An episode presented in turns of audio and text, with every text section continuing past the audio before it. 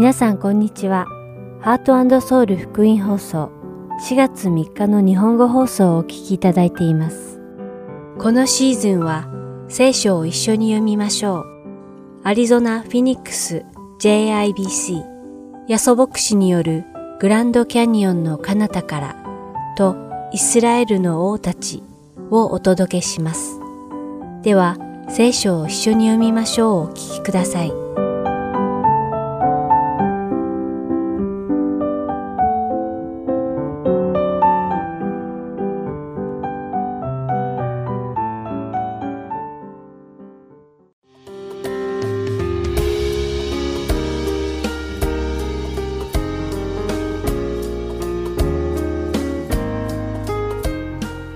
皆さんこんにちは。聖書を一緒に読みましょう。三条の水訓編のお時間です。お相手はダイヤモンド優子がお送りします。皆さんは正義という言葉の意味をご存知ですか？正義という言葉を国語辞書で調べると、人の道にかなっていて正しいこと、正しい意義や正しい解釈、または人間の社会行動の評価基準で、その違反に対し厳格な制裁を伴う規範と書かれています。つまり、正義においては、良い人は賞賛や褒美を受け、悪い人は罰を受けるということです。もし社会的規律や法律を破った人が罰を受けずにのうのうと生きていくことができる社会があるなら、その社会は正義を全うしている社会とは言えません。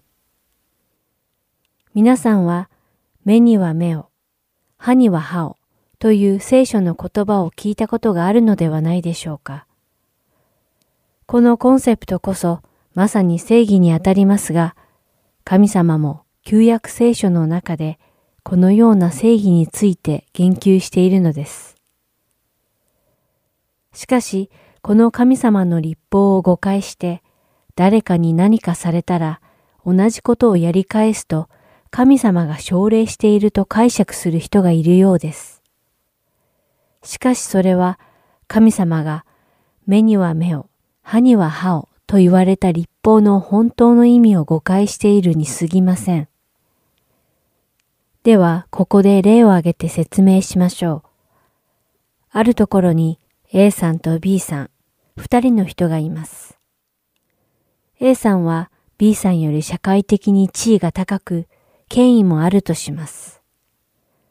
ある日、B さんが A さんに何か大きな損害を与えてしまったとします。確かに A さんが B さんに損害に値する賠償をしてほしいと願うのは普通かもしれません。しかし A さんと B さんのように大きな社会的格差がある場合、社会的に地位の低い B さんは、さらに大きな損害賠償を A さんから負わされてしまうというようなことが多々あるのです。では、逆のケースはどうでしょうか？社会的に地位もあり、権威もある A さんが B さんの何かに損害を与えた場合も同じでしょうか？もちろん A さんは B さんに損害相当の損害賠償をするべきですが、多くの場合、社会的に高い地位にいて、権威もある A さんは、自分の名声や財産を守るために、凄腕の弁護士を雇い、損害賠償をできるだけ少なくしようとするのではないでしょうか。よくニュースなどで、政治家や有名人が何かをやらかしたのに、権力やお金を使って事件をもみ消したりする話を聞きますね。この状態こそが正義がまかり通らない状態と言えるでしょう。神様はこういう弱者が不当に扱われるケースのために、あえて目には目を、歯には歯をという立法を作ってくださったのです。神様は決して何かをされたからやり返しなさいという復讐を煽るために、目には目を、歯には歯をという立法を作られたのではありません。神様は弱者を強者の不誠実や不正から守るために、目には目を、歯には歯をの立法を作ってくださったのです。しかし、ここでより重要で忘れてはいけない立法の精神があります。私たちは自分が損害を受けた場合、損害分だけ損害保障を受ける権利があり、それが正義であるけれども、神の国ではその権利を行使することを放棄できるということです。そしてそれを恵みと呼びます。人は皆罪人です。罪の対価は死です。私たち人の罪に対する正義が実現するためには、私たちは皆死をもって罪の償いをしなければなりません。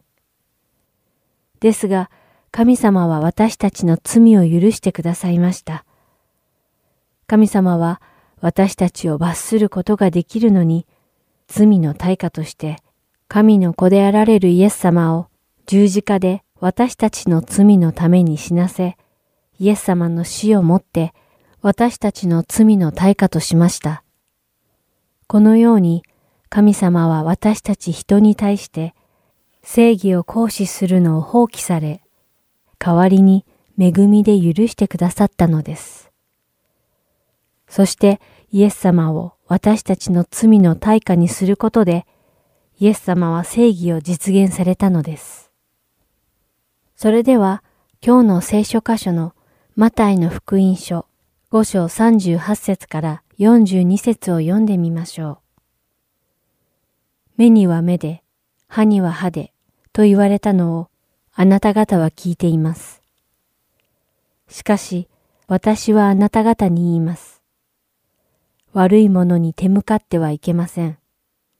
あなたの右の方を打つようなものには、左の方も向けなさい。あなたを告訴して下着を取ろうとする者には上着もやりなさい。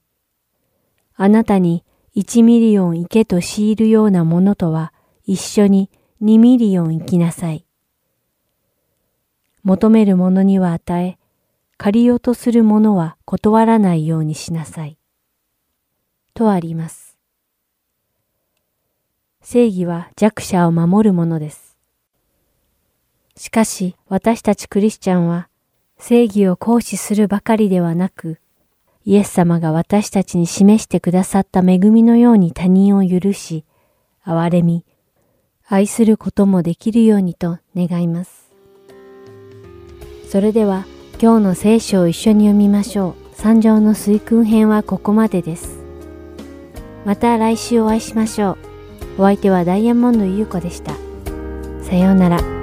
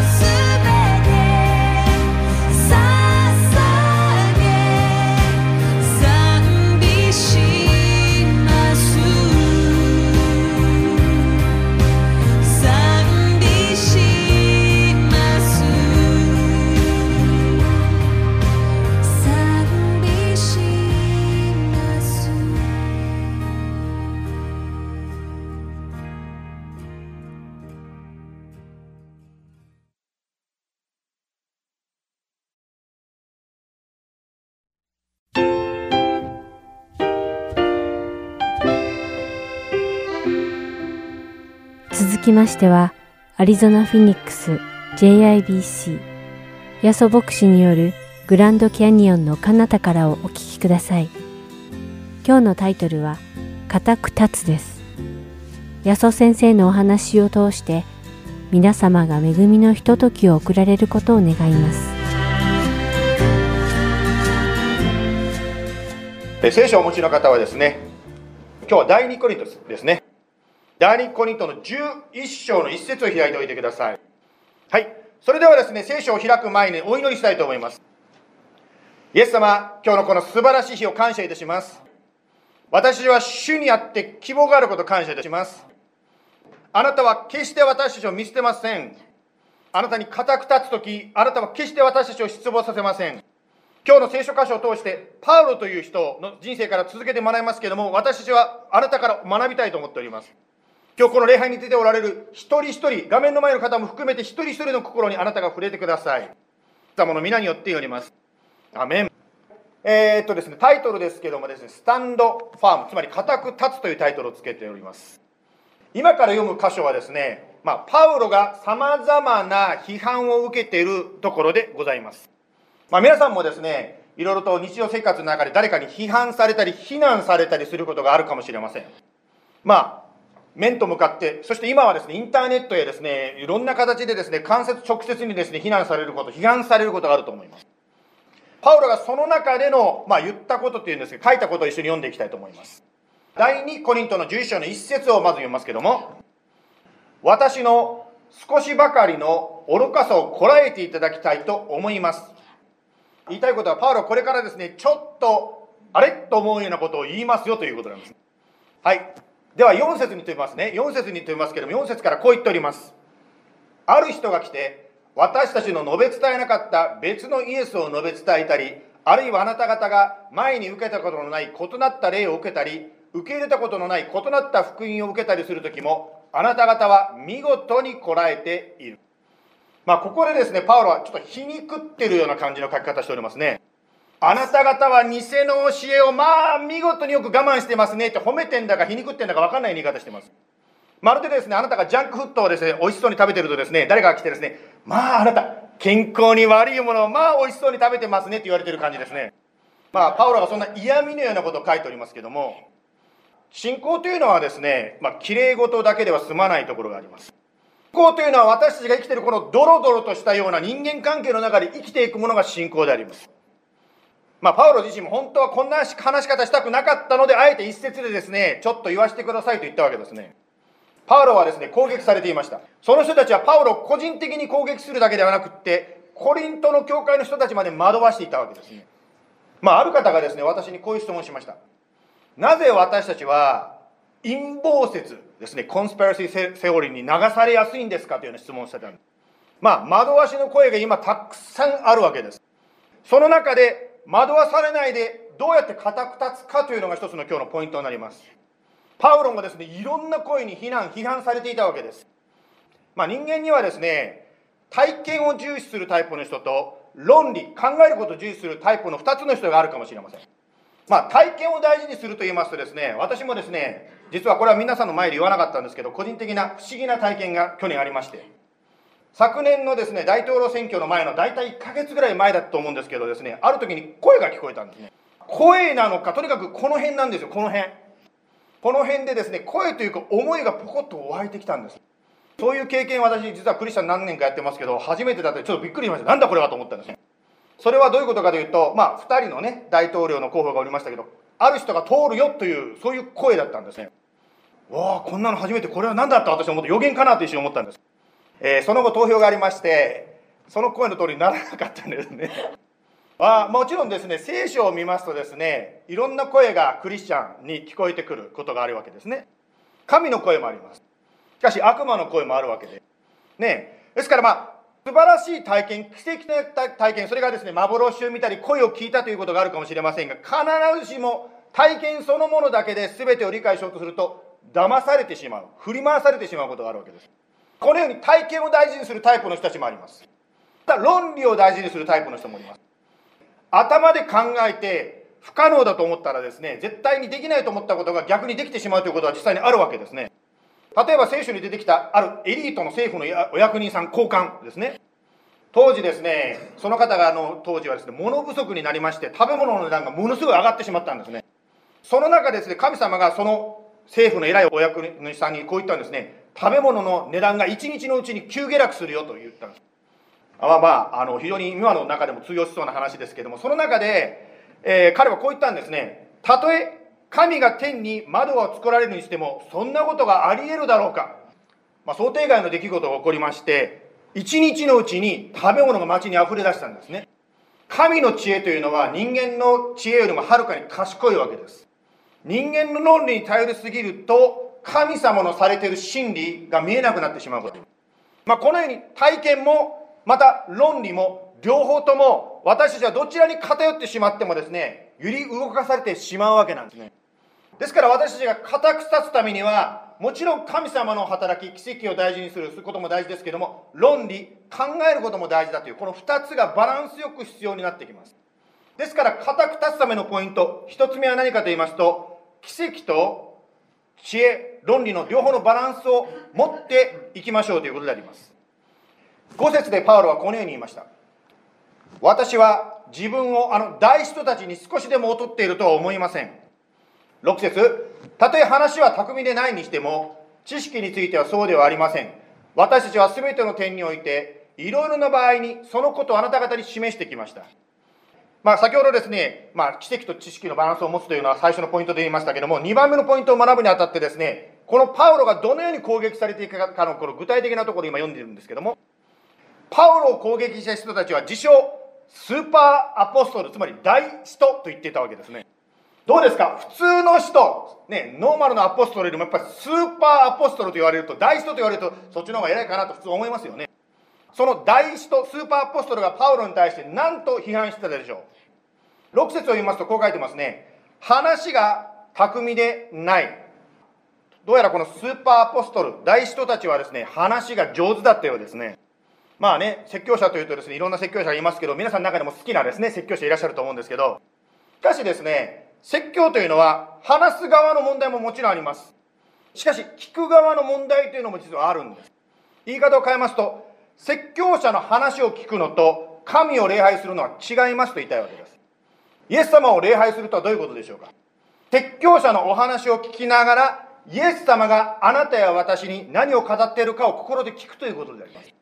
つまり礼拝というのはイエス様との声を聞くイエス様の語りかけを聞くのが礼拝であります。なぜこんなこと言うかというとですね私もですね皆さんと同じように椅子に座ってですねあのメッセージ聞いてる時にですね以前はこういう話の聞き方してたんですよ。説教者の説教を聞きながら、うーん、彼の話し方はちょっと下手くそだなとか、ジョークが面白くないとかですね。しかもですね、ちょっと聖書知ってたもんですから、彼の神学は、あー、ちょっとまあ私と違うな。ここが彼の神学弱いなとかですね、もうすごいエバリエーションしてたんですね。まあ、結局イエス様を礼拝するよりも、人間をエバリエートするのが私の礼拝の時間になってたんですね。ですから、イエス様を礼拝するために教会に来てるのに結局は人間に対していろいろですねこの人の話し方が好きだとか嫌いだとか人間を礼拝するために来てしまってることになってたんですね私は。しかし途中でこれはちょっと違うなと気づいてですねどんな人が話すにしてもその中でその話を通してイエス様が私に何を語ってるのかに注目するようにしたんですね。パウロは話が下手だと批判されました。またですねパウロはお金の面でも非難されました。はい7節に行きますけどもそれとも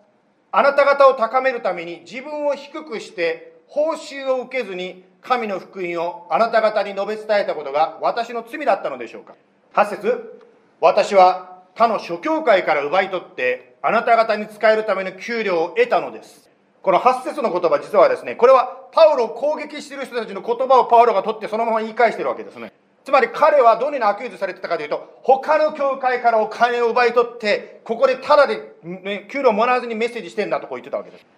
パウロはですね、コリントの人たちに経済的負担をかけないために、コリントの教会からは給料をもらわなかったんですね。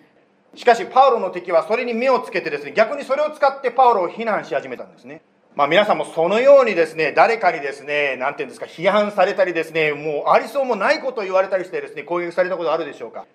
そんなことがあるとですね、固く立つことが難しくなる、揺さぶられてしまうと思うんですね。パウロは別にですね、意地悪するために悪く不正を行うためではなくて、コリントの人たちのことを考えて給料をもらわなかったのに、逆にそれが攻撃される種になってしまっている。まあ、日本のことわざでこういうことわざがあります。親心子知らずということわざがありますね。つまり親がですね、子供のためを思って愛を示しても子供に理解してもらえない出来事というのがあります。ねえ、なんで母ちゃんいつもキャンディー食わしてくれないの？ダメダメって言って母ちゃん意地悪とか思うわけですね。またはですね、皆さん友達関係の中でもですね、親切に友達にしてあげたのに逆にそれでですね、怒られたり、恨まれたりすることがあったりするかもしれません。まあ、こういったことはまさにですね、十字架の上のイエス様の愛とちょっと似てます。イエス様は目の前で彼に悪口を言ってる人たちのために苦しんでいたのに、そこの前にいた人たちはイエス様を罵っていたわけです。呪っていたわけですね。つまり私たちは本当に神様のその苦しみを少しですね、まあ、そういったことを通して味わっているところもあると思います。さてこのように非難された批判されたパウロはどうしたでしょうか？12節にと言いますけどもこう書いてあります。しかし私は今していることを今後もし続けるつもりです。それは私たちと同じように誇るところがあるとみなされる機会を狙っている者たちからその機会を断ち切ってしまうためです。彼は非難されても批判されてもその行動は続けるというふうにここで言ってますね。なぜそれを続けるかというと、今書いてあったように、間違った教えを伝えるその大使徒っていうんですか、スーパーアポストルと本物、つまり自分たちと区別するために、私はあえてそれを続けると言ったんです。パウロは非難されても、その言葉では自分を変えなかった、動かなかったんですね。固く立ったわけです。まあ歴史を見ますとですね、その大使徒たちの名前は今誰も覚えてないんですけども、パウロの名前は今に至るまで述べ伝えられてるわけですね。ですからパウロが固く立ったのは正しかったということが今でも言うことができますまあ普通はですねそのように非難されたらねやっぱり仕返すというのが人間の普通の姿じゃないでしょうか殴られたら殴り返すというのがですね人間の世界じゃないでしょうかまたは相手が悪いことをするならば、どうやったらその相手を懲らしめることができるか、苦しめることができるか考えるのが普通の人間じゃないでしょう。イエス様はこうおっしゃいましたよね。相手に仕返しするのではなくて、仕返しは神に任せなさい。私に任せなさいとイエス様もおっしゃいました。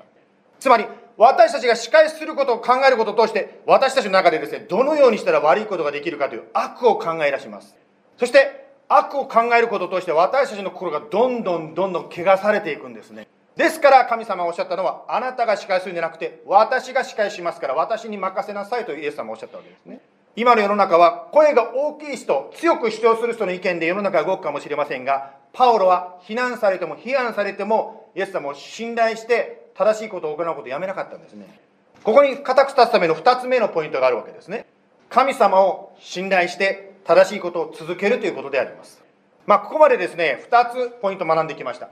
奇跡と知識の両方のバランスを取りましょうということですね。二つ目、正しいことを神様を信頼して続けましょう、継続しましょうということです。はい、最後に三つ目ですけども、このパウロの姿を通して学ぶことができるのは、偽物を見分けましょうということであります。偽物を見分けることを通して固く立つことができます。はい、13節に行きますけども、13節にはこう書いてますね。こういう人たちは、つまり大人たちは、偽人であり人を欺く働き人であってキリストの人に変装しているのです14節しかし驚くには及びません。サタンさえ光の見つかりに変装するのです。15節。ですからサタンの手下どもが義のしもべに変装したとしても格別なことはありません。彼らの最後はその仕業にふさわしいものになります。これですねまあ大使徒と言われる自称大使徒と言われる人たちはサタンの手下だとこういうふうに言われていますね。つまりサタンのしもべということはそのリーダーであるサタンつまり悪魔がどんな手口で私たちを騙すかの手口が分かればその手下人たちが私たちをどのように騙すかも分かるということですね。はい。まあ悪魔の手口をですね3つ紹介したいと思います。まずですね聖書の最初に書いてある創世記からですね2つの手口をですね紹介したいと思います。えー、創世記の3章5節にこのようにですね書いてありますね。あなた方が、これは実は悪魔が言った言葉なサタンが言った言葉なんですけども、あなた方がそれを食べるその時、あなた方の目が開け、あなた方が神のようになり、善悪を知るようになるのを神は知っているのです。つまり偽物はですね、ここで一つ学ぶことができるのは、神様が悪い存在のような、特に意地悪してですね、善悪なんか教えてやんないぞっていうこの意地悪な存在、悪い存在に見せるのが悪魔の手口でございます。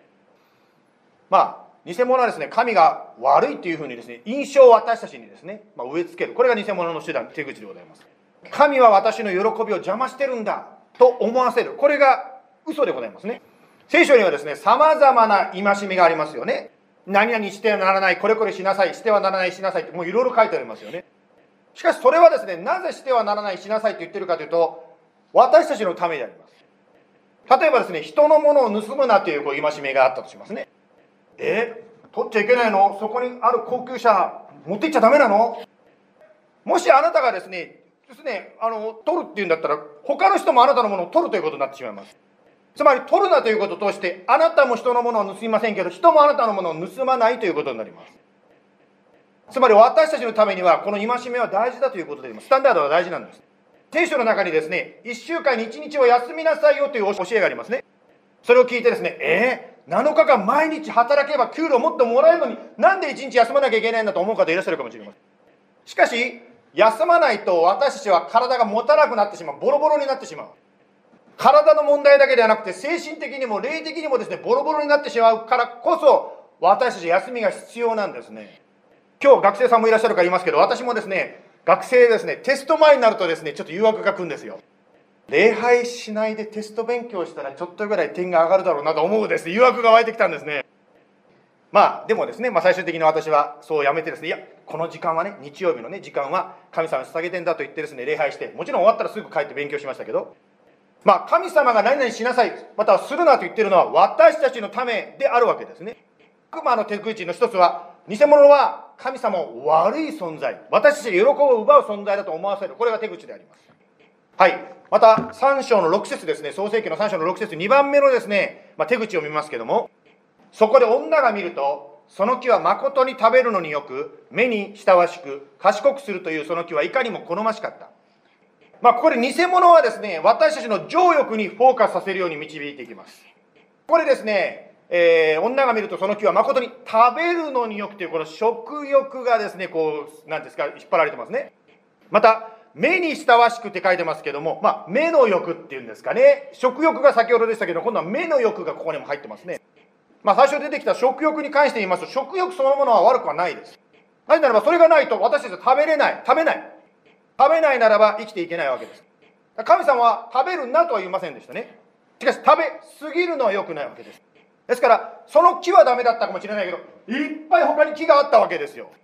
しかし、食欲にフォーカスするとですね、他は食べたいんだけど、これはダメなの、なんでこれだダメなの？って、これにフォーカスしてしまう。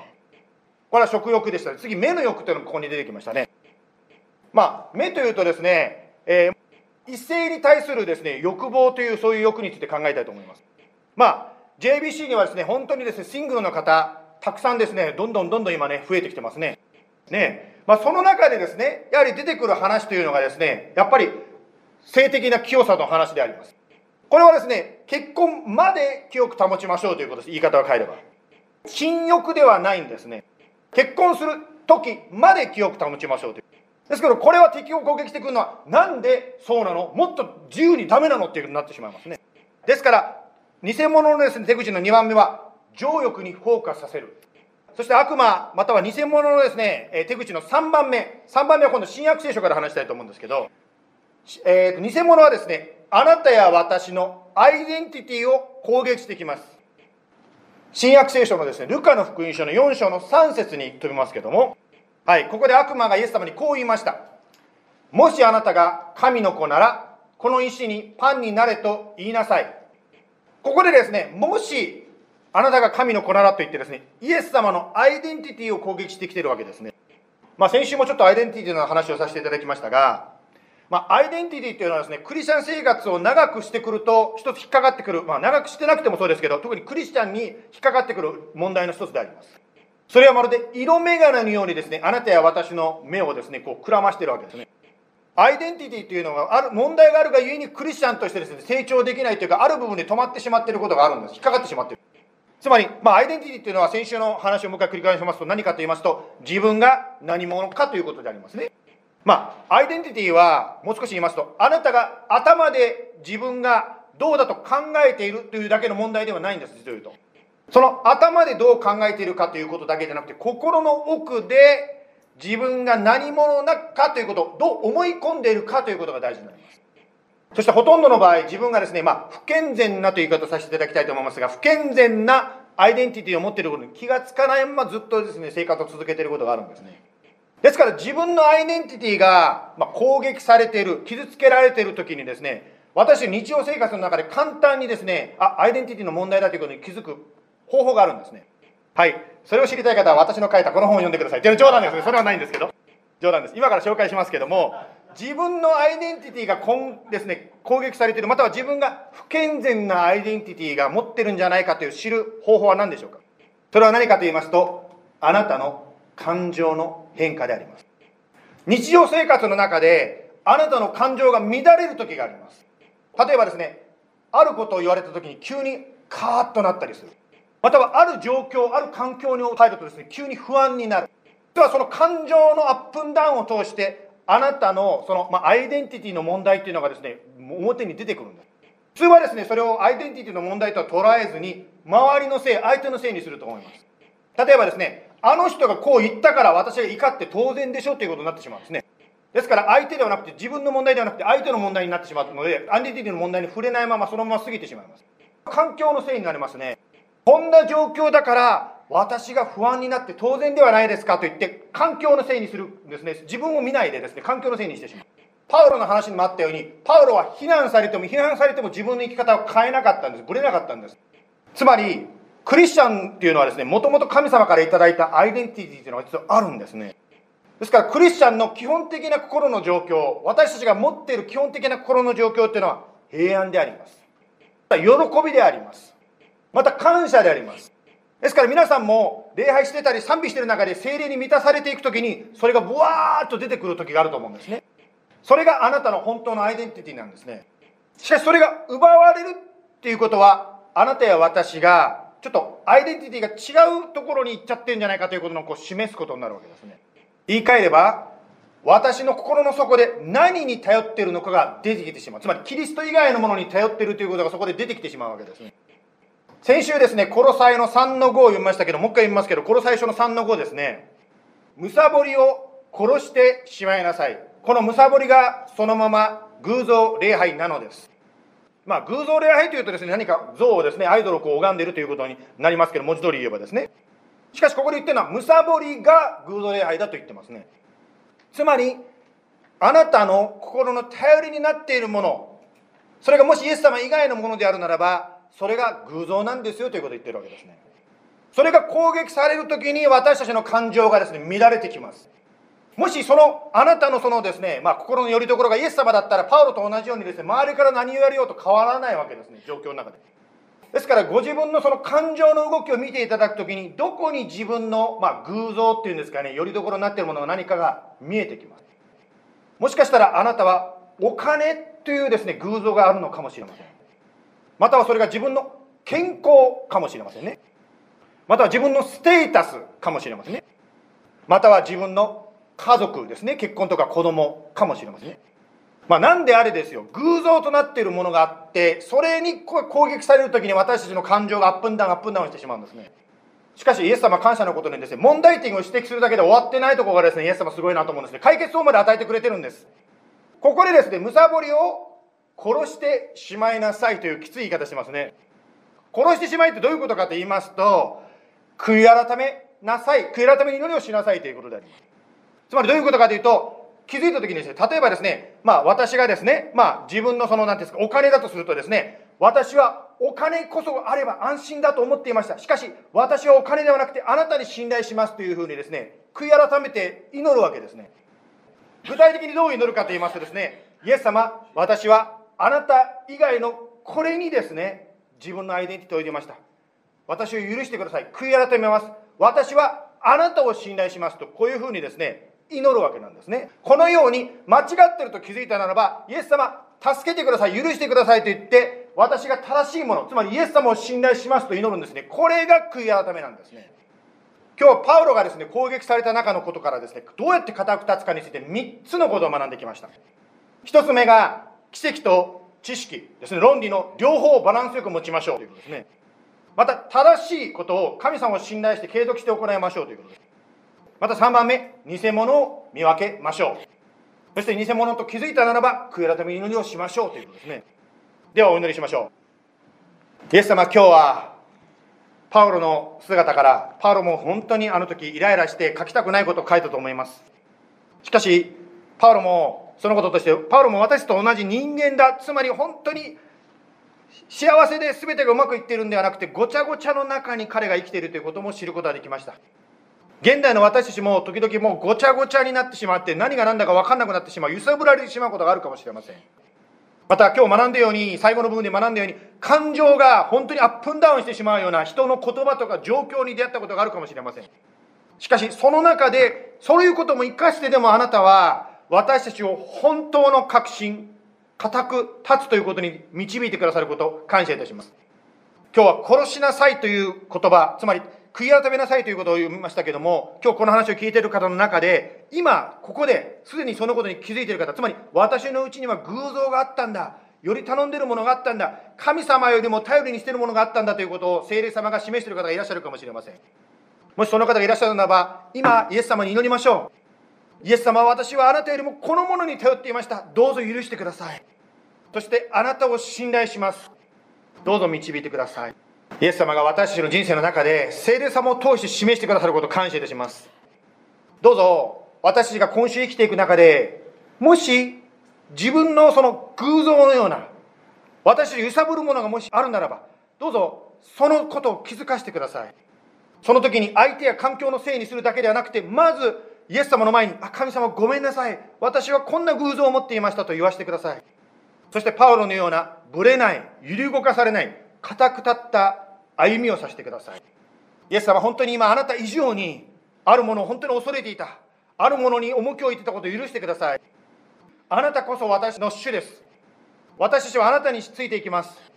今日のこの話を聞いているお一人お一人の上に、ご家族の上に、豊かなイエス様の守りと祝福がありますように。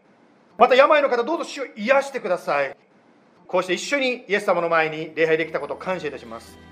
イエス様の名前によって祈ります。アメン。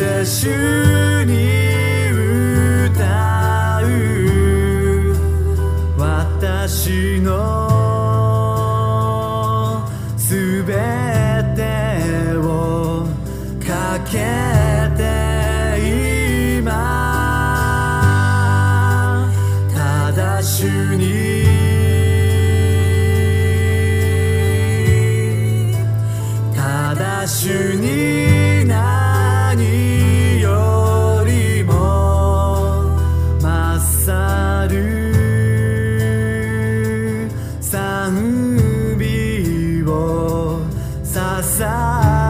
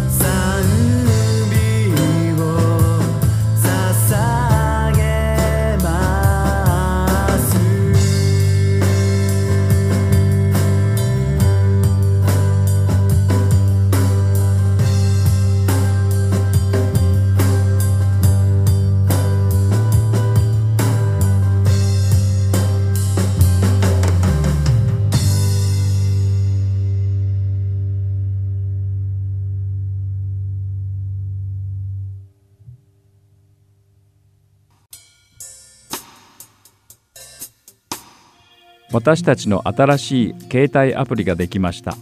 どうぞ Heart Soul Gospel Ministries のアプリを Play Store または App Store からダウンロードしてください。今週のプログラムや過去のプログラムを聞くことができます。Android 携帯や iPhone で Heart Soul またはアルファベットで HSGM と検索してください。ご質問がありましたら電話または E メールでご連絡ください。電話番号は602-866-8999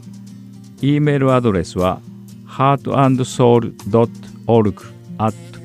gmail.com です。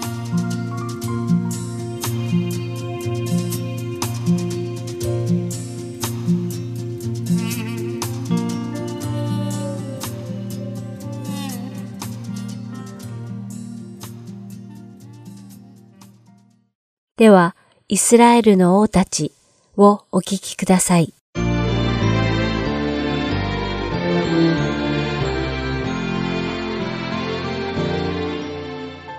皆さんこんにちは。イスラエルの王たちの時間です。お相手は横山勝です。さて、先週は南ユダ王国の第6代目王アハズヤについて学びました。今回から2週にわたって列王記第2の第9章から10章に書かれている北イスラエル王国の第10代目の王エフについて見ていきましょう。では早速本題に入りましょう。ここ数週間の間、この番組で何度かお話ししたように、このエフという人物は北イスラエル王国第9代目王ヨラムと南ユダ王国第6代目の王アハズヤを裁くために主が用いられた選びの器でした。このエフが一体どのようにして主に油を注がれるに至ったのかの経緯が、列王記第2の第9章に詳しく書かれています。ではそのあらましを見ていきましょう。預言者エリシャは従者の一人を呼んで、腰に帯を締め、手に油の壺を持って、ラモテ・ギルアデに行き、イスラエルの軍隊司令官をしているニムシの孫で、ヨシャパテの息子のエフーを見つけて、彼の頭の上に油を注ぎ、主がエフーをイスラエルの王とするという主の蜜げを伝えるように命じました。当時このラモテ・ギルアデという場所は、北イスラエル王国とアラム王国が戦っていた戦場で、エフはそこでイスラエルの軍隊長としてラモテ・ギルアデを守るために戦っていたのです。その頃、イスラエルの王、ヨラムは、この戦いで傷を負ってしまい、イズレールに向かう途中でした。そして、預言者エリシャの命を受けた従者の若者が、ラモテ・ギルアデに到着すると、イスラエル軍の将校たちが会議をしているところでした。そこでその若者は、将校たちの中にいるエフーを呼び出し、エフーと共にエフーの家に行ったのです。列王記第2の第9章の6節から10節にそのくだりが書かれています。読んでみましょう。エフは立って家に入った。そこで若い者は油をエフの頭に注いでいった。イスラエルの神、主はこう仰せられる。私はあなたに油を注いで、主の民イスラエルの王とする。あなたは主君アハブの家の者を撃ち殺さなければならない。こうして私は私のしもべである預言者たちの血、イゼベルによって流された主のすべてのしもべたちの血の復讐をする。それでアハブの家はことごとく滅び失せる。私はアハブに属する小アッパから奴隷や自由の者に至るまでをイスラエルで立ち滅ぼし、アハブの家をネバテの子ヤロブアムの家のようにし、アヒアの子バシャの家のようにする。犬がイズレールの辞書でイゼベルを喰らい、誰も彼女を葬る者がいない。こう言って彼は戸を開けて逃げた。とあります。エリシャが直接出向かずに従者の若者を使わせたのも、またその従者が誰にも知られないところにエフを呼び出したのも、エフを通してなされる謀反がヨラム王に知られないためだったのです。こうしてエリシャが送った従者は、主がエフをイスラエルの王に選ばれたこと、そしてエフによってアハブの家が裁かれることをしっかりと伝えました。そしてその任務を果たすや否やその若者は戸を開けて逃げたのです。そしてその後、エフが将校たちのいる場所へ出てくると、その中の一人が九段の若者が一体何のために来たのかをエフに尋ねました。するとエフは彼らに、あの若者と自分が話したことを、あなたたちも知っているはずではないのかと問い返したのです。エフは全く予想だにもしていなかった突然の油注ぎを受け、主が自分をイスラエルの王にされるという主の蜜毛を聞いたので、もしかしたらこの将校たちがこっそりと自分を王に仕立て上げるために謀反を企んでいたのではないかと考え、それを彼らに確認したかったのです。しかし将校たちは何のことだか全くわからず、何を若者が F に伝えたのかを教えてくれるように逆に聞いてきました。それによってこのことが将校たちの企めではないと分かった F は、主が自分に油を注がれて、イスラエルの王とされると告げられたことを将校たちに素直に話したのです。すると将校たちは大急ぎで自分たちが着ていた上着を脱いで入り口の階段の F の足元に敷いて角笛を吹き鳴らして F は王であると口々に叫んだのです。現実的に考えてエフが大規模な争いを起こさずにこの謀反を成功させるためには、ヨラムが全てを知る前に奇襲を仕掛けるしかありませんでした。そこでエフはまず、ラモテギルアでの町を封鎖し、誰も町から出られないようにしました。そして自分は車に乗ってイズレールへと向かったのです。イズレール城の櫓で見張りをしていた者が、遠くからエフーの軍勢が押し寄せてくるのを見て、王ヨラムにそのことを知らせました。軍事司令官であるエフーが激しく馬を御して慌ててくる理由を確かめようとしたヨラムは、戦車に馬をつけて迎えに出ました。しかしエフーが和平を伝えに来たのではなく、謀反を起こして自分を殺すために来たことを悟り、戦車を翻して逃げ出したのです。ここで F は力いっぱい弓を引き絞って逃げるヨラムに矢を言い放ちました。その矢はヨラムの心臓を射抜き、ヨラムは戦車の中に崩れ落ちるようにして生き絶えたのです。こうして殺されたヨラムの亡骸は、イズレール人ナボテの畑に投げ捨てられました。イスラエルの王ヨラムはエフによって殺され、また後日ユダの王アハズヤも逃亡中に捕らえられて殺されてしまいました。北イスラエル王国第9代目の王ヨラムと南ユダ王国第6代目の王アハズヤを両方とも殺害してイスラエルの王となったエフはさらにイズラエルへ下っていきヨラムの母イゼベルに会います。このイゼベルは夫のアハブ王そして長男のアハズヤ王、さらに次男のヨラム王が統治している間、王家を汚しただけでは飽き足らず、全国民にまで偶像を崇めさせ、イスラエルを堕落と滅亡に導いた聖書史上最悪の悪女と評されていることは何度かお話ししました。列王記第2の第9章10節には、この悪女イゼベルの最後について、犬が、イズレールの辞書でイゼベルを喰らい、誰も彼女を葬る者がいない、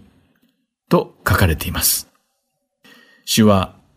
アハブの家を裁かれる時に殺されるイゼベルの死体は犬たちが食べてしまうので、葬る人もいないだろうと言われているのです。そして列王記第2の第9章30節から37節には、エフーによって死に至るこの悪女イゼベルの最後が詳しく書かれています。まず30節から31節を読んでみましょう。そこには、エフーがイズレールに来た時、イゼベルはこれを聞いて、目の縁を塗り、髪を結い直し、窓から見下ろしていた。エフーが門に入ってきたので、彼女は、元気かね？主君殺しのジムリと言った。と書かれています。ここでイゼベルがエフにジムリと言ったのは、エラ王を殺して王になったのに、たった7日目に死んでしまったイスラエルの王、ジムリにエフをなぞらえた皮肉だったのです。イスラエルの民はこのジムリを王として認めずに、代わりにオムリを王として立てました。そしてオムリは軍勢を率いてジムリがいた町を包囲したのです。町が攻め落とされていくのを見たジムリは自分の最後を悟り、宮に火を放ち自害してしまいました。たった7日間の虚しい王としての最後でした。つまりエフーもジムリ王と同じような悲惨な運命をたどるだろうという意味でそう呼んだのです。謀反を起こしてヨラム王を殺して王に即位しても、イスラエルの民はエフを王と認めずにジムリ王のようにすぐに殺されてしまうだろうとエフを嘲笑ったのです。さてこれを聞いたエフは一体どのような反応を示したのでしょうかそのくだりが列王記第2の第9章の32節から33節に書かれています。読んでみましょう。そこには、彼は窓を見上げて、誰か私に組みする者はいないか誰かいないかと言った。二三人の宦官が彼を見下ろしていたので、彼が、その女を突き落とせと言うと、彼らは彼女を突き落とした。それで彼女の血は壁や馬に跳ねかかった。エフーは彼女を踏みつけた。とあります。なんとエフーはイゼベルの横にいた宦官たちに誰が自分の味方になるのかを問い、エフーについた宦官たちにイゼベルを窓から突き落とさせ、彼女を殺害したのです。信頼していた宦官たちに突然裏切られ、突き落とされて死んだイゼベルは飛び散った血が壁や馬に跳ねかかるほど凄惨な最後を迎えたのです。そしてエフはその憎むべき悪女、イゼベルの死体をこれでもかと踏みつけたのです。続けて列王記第2の第9章の34節から37節を読んでみましょう。彼は、家に入って飲み食いし、それから言った。あの呪われた女を見に行って、彼女を葬ってやれ。あれは王の娘だから。彼らが彼女を葬りに行ってみると、彼女の頭蓋骨と両足と両方の手首しか残っていなかったので、帰ってきてエフーにこのことを知らせた。するとエフーは言った。これは主がそのしもべ、ベティシュベ人エリアによって語られた言葉の通りだ。イズレエルの辞書で犬どもがイゼベルの肉を食らい、イゼベルの死体はイズレエルの辞書で畑の上に巻かれた肥やしのようになり、誰もこれがイゼベルだと言えなくなる、と書かれています。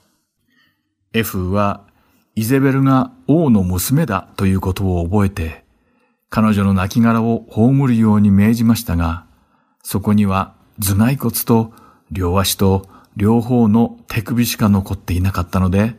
葬ることができませんでした。こうしてエフーは、預言者エリシャを通して主が告げられた、イズレエルの辞書で犬どもがイゼベルの肉を食らうという予言が成就されたのです。聖書史上最低最悪の女と称されたこのイゼベルの最後は本当に悲惨なものでした。そして預言者を通して主が言われたことがことごとく成就しました。さて、南ユダ王国、そして北のイスラエル王国の国王二人を殺して王となったエフには、この先一体何が待ち受けているのでしょうかこの続きはまた次回お話しします。今日も最後までお付き合いいただきありがとうございました。ではまた次回、イスラエルの王たちでお会いしましょう。お相手は横山まさるでした。さようなら。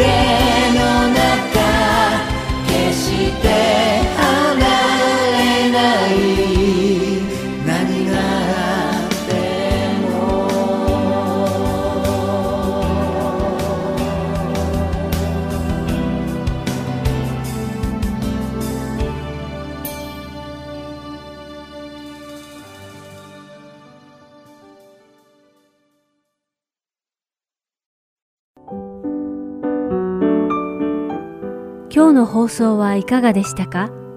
最後までお付き合いくださりありがとうございました。また来週お会いしましょう。